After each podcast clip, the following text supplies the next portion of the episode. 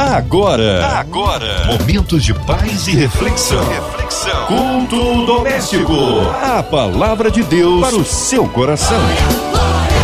Muito bem, começando por aqui na sua 93 FM, o culto doméstico. Um momento tão esperado onde vamos ouvir aí a palavra de Deus hoje, recebendo aqui o pastor Antônio Orestes, da Devec Penha. Boa noite, pastor Antônio Orestes, graça e paz, Deus abençoe. Olá, graça e paz, querido ouvinte da Rádio 93 FM. Que bênção estar aqui. Muito bem, pastor. E hoje a leitura será feita em qual livro, né? Em qual capítulo, em qual versículo? Bom, eu quero hoje trazer para você uma palavra que vai abençoar a tua vida e vai te ajudar a receber as bênçãos do Pai, a alcançar teu propósito e ter uma vida vitoriosa na fé.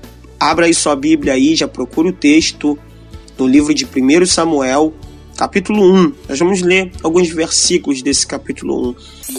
A palavra de Deus para o seu coração. Então vamos lá, 1 Samuel, capítulo 1, versículo 1 em diante, diz assim: Houve um homem de Ramataim Zofim, da montanha de Efraim, cujo nome era Ucana, filho de Jeroão, filho de Eliú, filho de Tou, filho de Zuf, Efrateu. E este tinha duas mulheres, o nome de uma era Ana, e o nome de outra, e o nome da outra, Penina. Penina tinha filhos, porém Ana não tinha filhos. Subia, pois, este homem da sua cidade, ano em ano, a adorar e a sacrificar o Senhor dos Exércitos em Siló. E estava ali os sacerdotes em Siló, e estava ali os sacerdotes do Senhor, Ofne e Finéias, os dois filhos de Eli. E sucedeu que no dia em que Eucana sacrificava, dava ele porção de sacrifício a Penina, sua mulher, e a todos seus filhos e a todas suas filhas. Porém, a Ana dava uma parte excelente, porquanto ele amava a Ana, porém o Senhor lhe tinha cerrado amado e a sua competidora excessivamente a irritava, para embravecer, porquanto o Senhor lhe tinha cerrado a madre. E assim o fazia ele de ano em ano, quando ela subia à casa do Senhor, assim a outra a irritava, pelo que chorava e não comia. Então Eucana, seu marido, lhe disse: Ana, por que choras?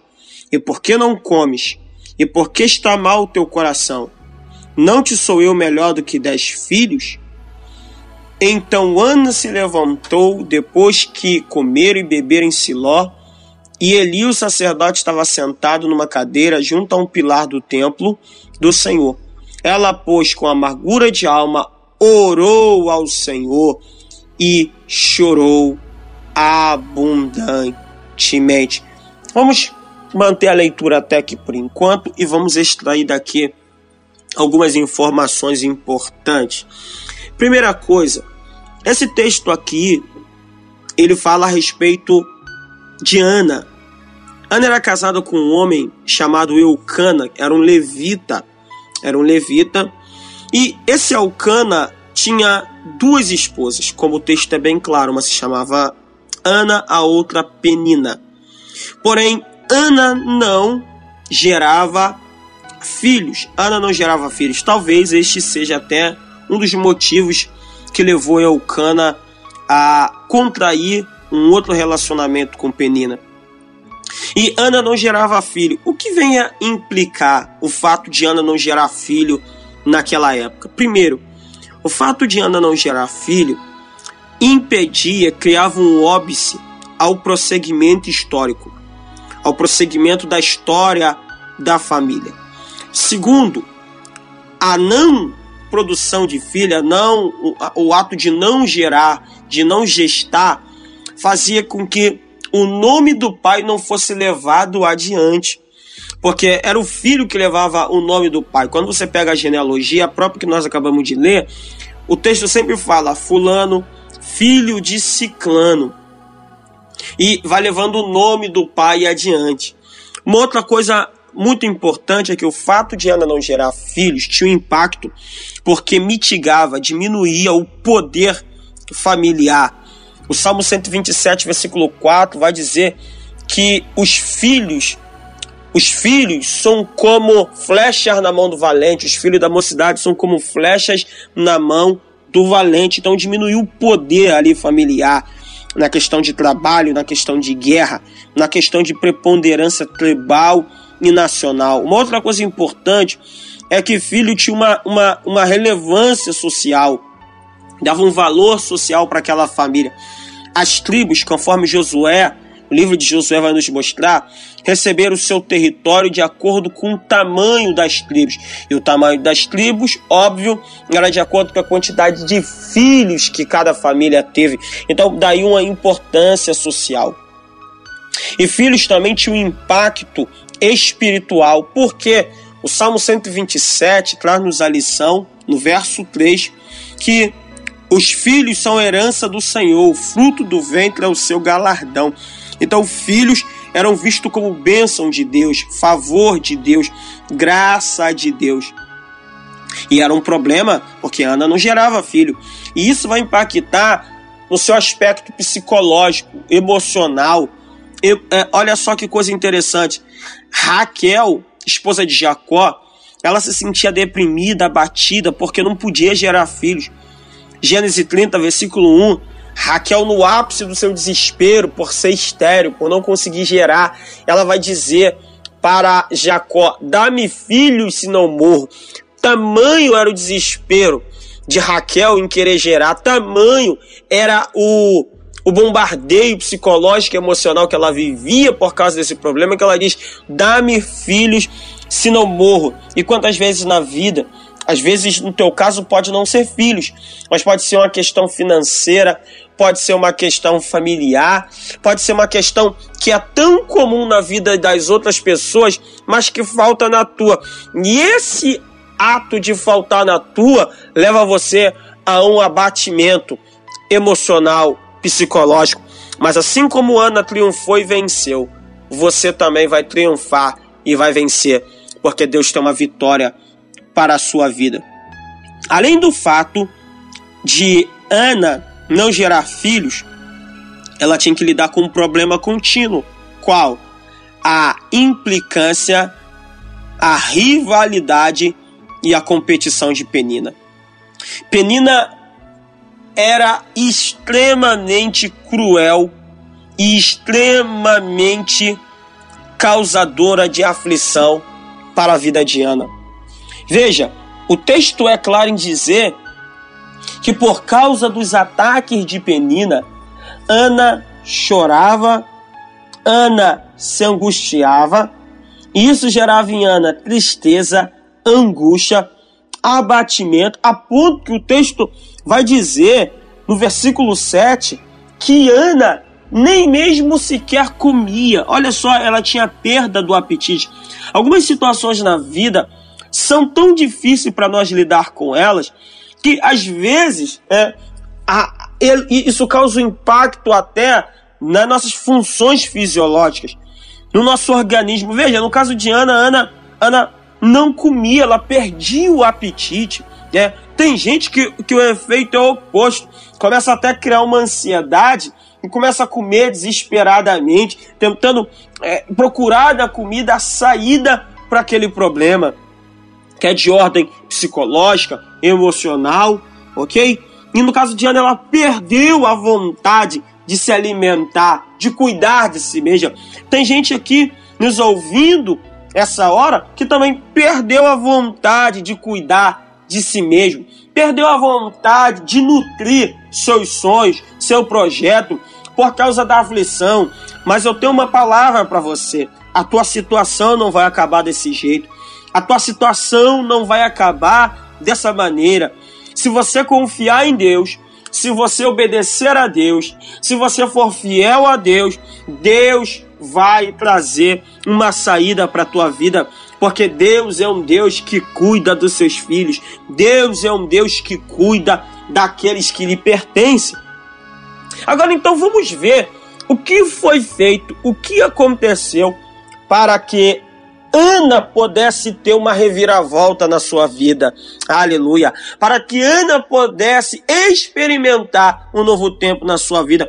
Vamos analisar aqui de uma forma ampla o texto. Primeira coisa que eu vejo aqui, como Ana fez, mas eu vejo primeiro Deus trabalhando. O que, que Deus fez?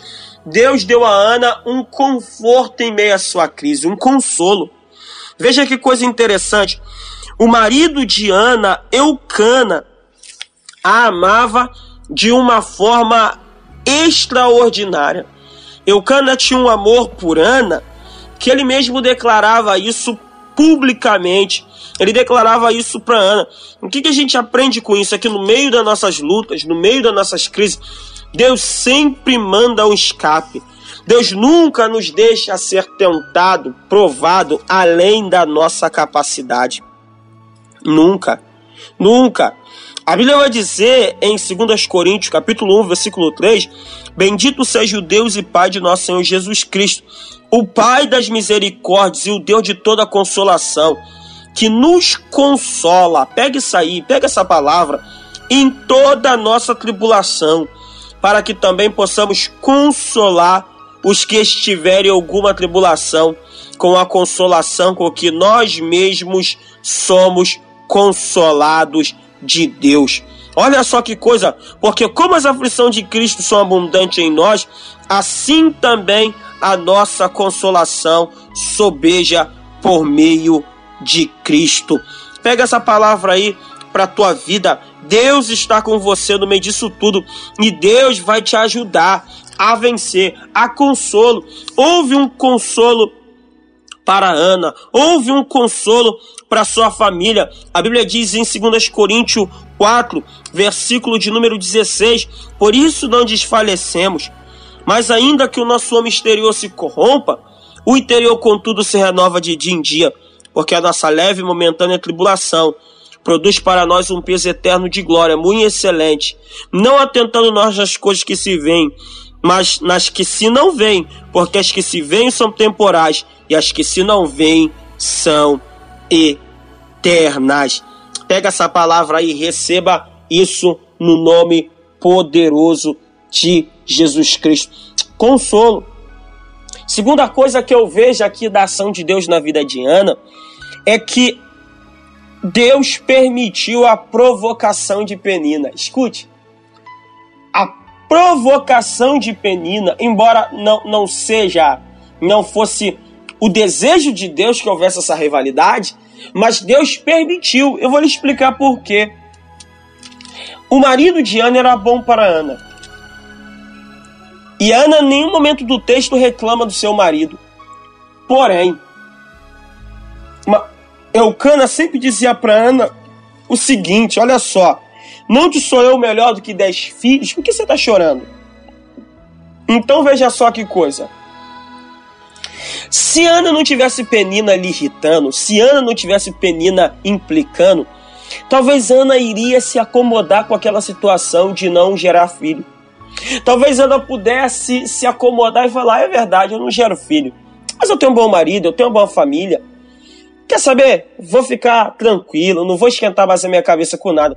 Mas porque Penina continuamente lhe irritava, então Ana foi obrigada a buscar um milagre, uma saída. Porque Penina ficava o tempo inteiro: eu gero, você não gera. Eu tenho, você não tem. Eucana só tem filho por causa de mim, Ana. Você não está servindo para nada.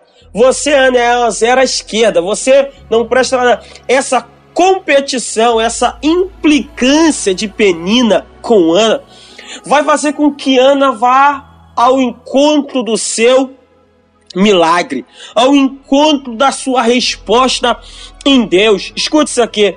Às vezes, Deus permite certas situações porque Deus sabe que o ser humano procura uma zona de conforto.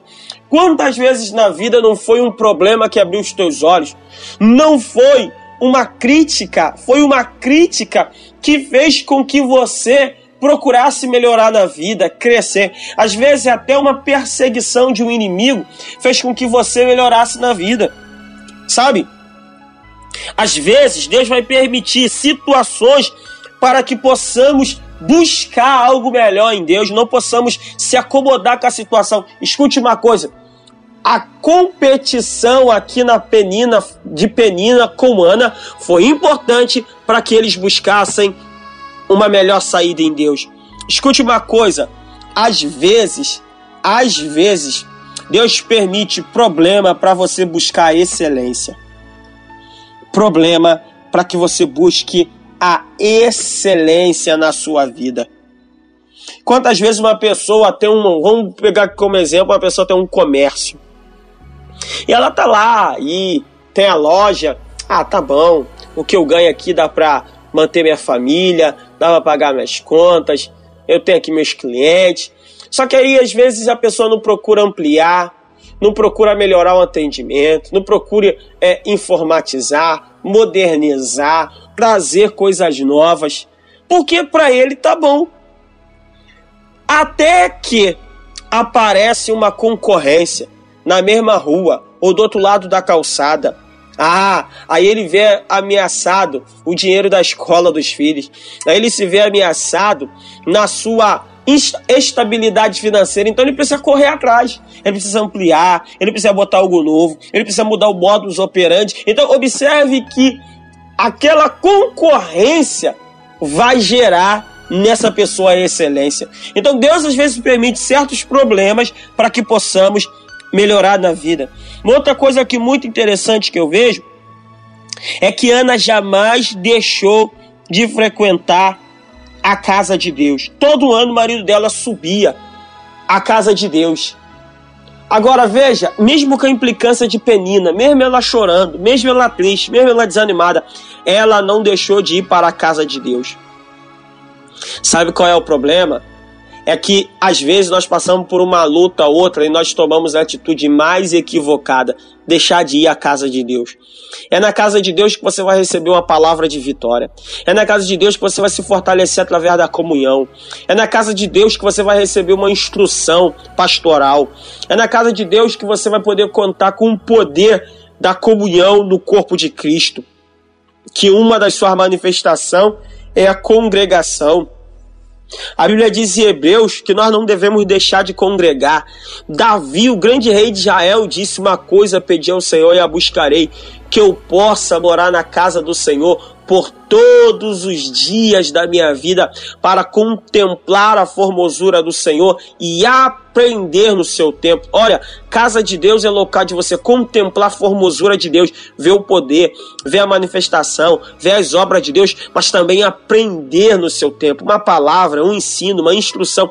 Esteja na casa de Deus, não pare de frequentar a casa de Deus. Outra coisa que Ana fez é que ela orou. O versículo de número 10 vai dizer que Ana orou ao Senhor. Ana foi orar, irmão. Escute, o mundo modernizou. Dá para você mandar o WhatsApp, dá para você mandar e-mail, dá para mandar pelo direct lá no, no Instagram ou pelo message lá no Facebook. Tudo quanto é jeito dá para você falar com uma pessoa, porém, a forma de falar com Deus ainda não mudou, continua sendo pela oração. Desabafar na rede social, fica colocando, fica a dica ou indireta, não vai resolver teu problema. Busque a Deus. A Bíblia diz: clama a mim, responder-te-ei, anunciar-te-ei coisas grandes e firmes que tu não sabes. Ana foi orar. Ana foi falar com Deus. Sabe outra coisa que Ana fez muito, muito, muito importante? Ela perseverou na oração. Versículo 12. Perseverando ela em orar perante o Senhor. Escute, tem problema na nossa vida que se resolve com uma breve oração. Mas tem coisa que a gente tem que continuar na oração. A Bíblia diz: orai sem cessar. Meu irmão, se oração fosse algo tão fácil, não tinha ninguém desistindo.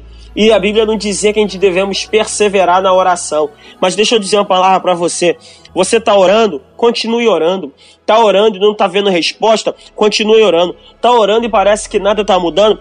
Continue orando. Sabe qual é a vantagem da oração? A vantagem da oração é que mesmo que demore, você sabe que falou com a pessoa certa. Você sabe que falou com a pessoa exata. Então, mantenha a prática da oração, uma hora vai acontecer, uma hora o milagre vai chegar. E o texto vai dizer ainda que quando ela é indagada pelo sacerdote Eli, que pensou que ela estava embriagada, ela vai dizer no versículo 15 ainda que ela estava derramando a alma dela perante o Senhor. Aqui tem um paralelo, porque o, o, um, um paradoxo, porque o sacerdote acusou ela de estar bêbada a forma que ela está orando, ele pensou que ela estava bêbada. Às vezes as pessoas podem ter impressões equivocada de nós no nosso momento de angústia. Mas Ana, sabe o que ela fez? Ela disse: Não, eu não estou bebendo, eu estou derramando a minha alma perante o Senhor. Sabe o que é o paralelo aqui? É, ele subia anualmente para sacrificar, ok? Para sacrificar. E o sacrifício, ele veio acompanhado de uma coisa chamada libação, que era quando eles derramavam a bebida em cima. A Bíblia vai dizer isso em Números, capítulo 29, em vários versículos do capítulo 29. O próprio Paulo vai dizer em Filipenses 2, verso 17, que ele, ele não se importava de ter, de ter sua vida ser derramada como libação sobre o sacrifício. Então ela está dizendo que a oração dela é como se fosse uma libação. Olha só, derramando perante o Senhor. Agora escute. Ela fez a sua própria oferta. Quem ofertava era o marido dela. Mas ela fez sua própria oferta, ela ofereceu seu filho, que ela nem tinha. Ela falou: Deus, se o Senhor me ouvir, eu vou lhe entregar meu filho, que o Senhor vai me dar para ficar para sempre na tua casa. Sabe o que eu aprendo aqui? Tem coisas na nossa vida que não vai mudar pelas experiências dos outros, vai mudar pela tua própria experiência. É seu próprio ato, suas próprias atitudes diante de Deus, suas experiências pessoais com Deus. Pede isso aqui.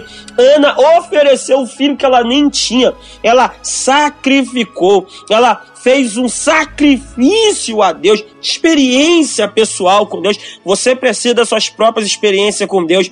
Agora olha o resultado. Sabe o que aconteceu? Ela recebeu uma palavra profética. O sacerdote Eli falou que o Deus de Israel conceda a tua petição. Eu concordo, meu irmão, que a tua oração seja ouvida. Agora olha o resultado. Ela seguiu o seu caminho, nunca mais Penina implicou com ela. Ei, vai ter uma mudança na sua vida e essa implicância vai cair por terra. Segundo, ela comeu. Sabe o que significa isso? Voltou a ter prazer na vida, voltou a nutrições, voltou a cuidar de si, voltou a ter uma vida normal. O texto diz: seu semblante já não era mais o mesmo. A Bíblia diz que o coração alegra formoseia o rosto. O coração de Ana foi inundado por alegria. Em último lugar, o texto diz que Deus se lembrou de Ana e ela concebeu. Deus vai se lembrar de você e você também vai gerar. Eu quero orar por você aqui nesse momento. Tenho certeza que Deus tem um milagre para sua vida no nome de Jesus. Amém? Glória a Deus. Que palavra abençoada. Louvado seja Deus, hein?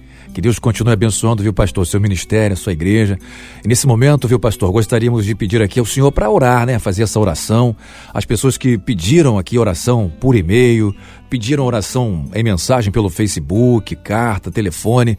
Muitas pessoas trazem, inclusive, sabe, pastor, é um bilhete aqui na portaria da rádio pedindo oração, né, pelos seus entes queridos, pela família. E gostaria nesse momento que o senhor também incluísse na oração o nosso querido Harold Oliveira, né, para que Deus possa estar dando a ele a recuperação pronta e rápida, a toda a sua família, Ivelise Oliveira, Cristina Xisto, Marina de Oliveira e todos os seus familiares e a Andréia Maier, diretora aqui da emissora, os funcionários, todos todos nesse projeto. Vamos orar, entregar nas mãos de Deus a esses ouvintes também. Pai, eu quero colocar diante de Ti toda a diretoria do Grupo MK, da 93 FM.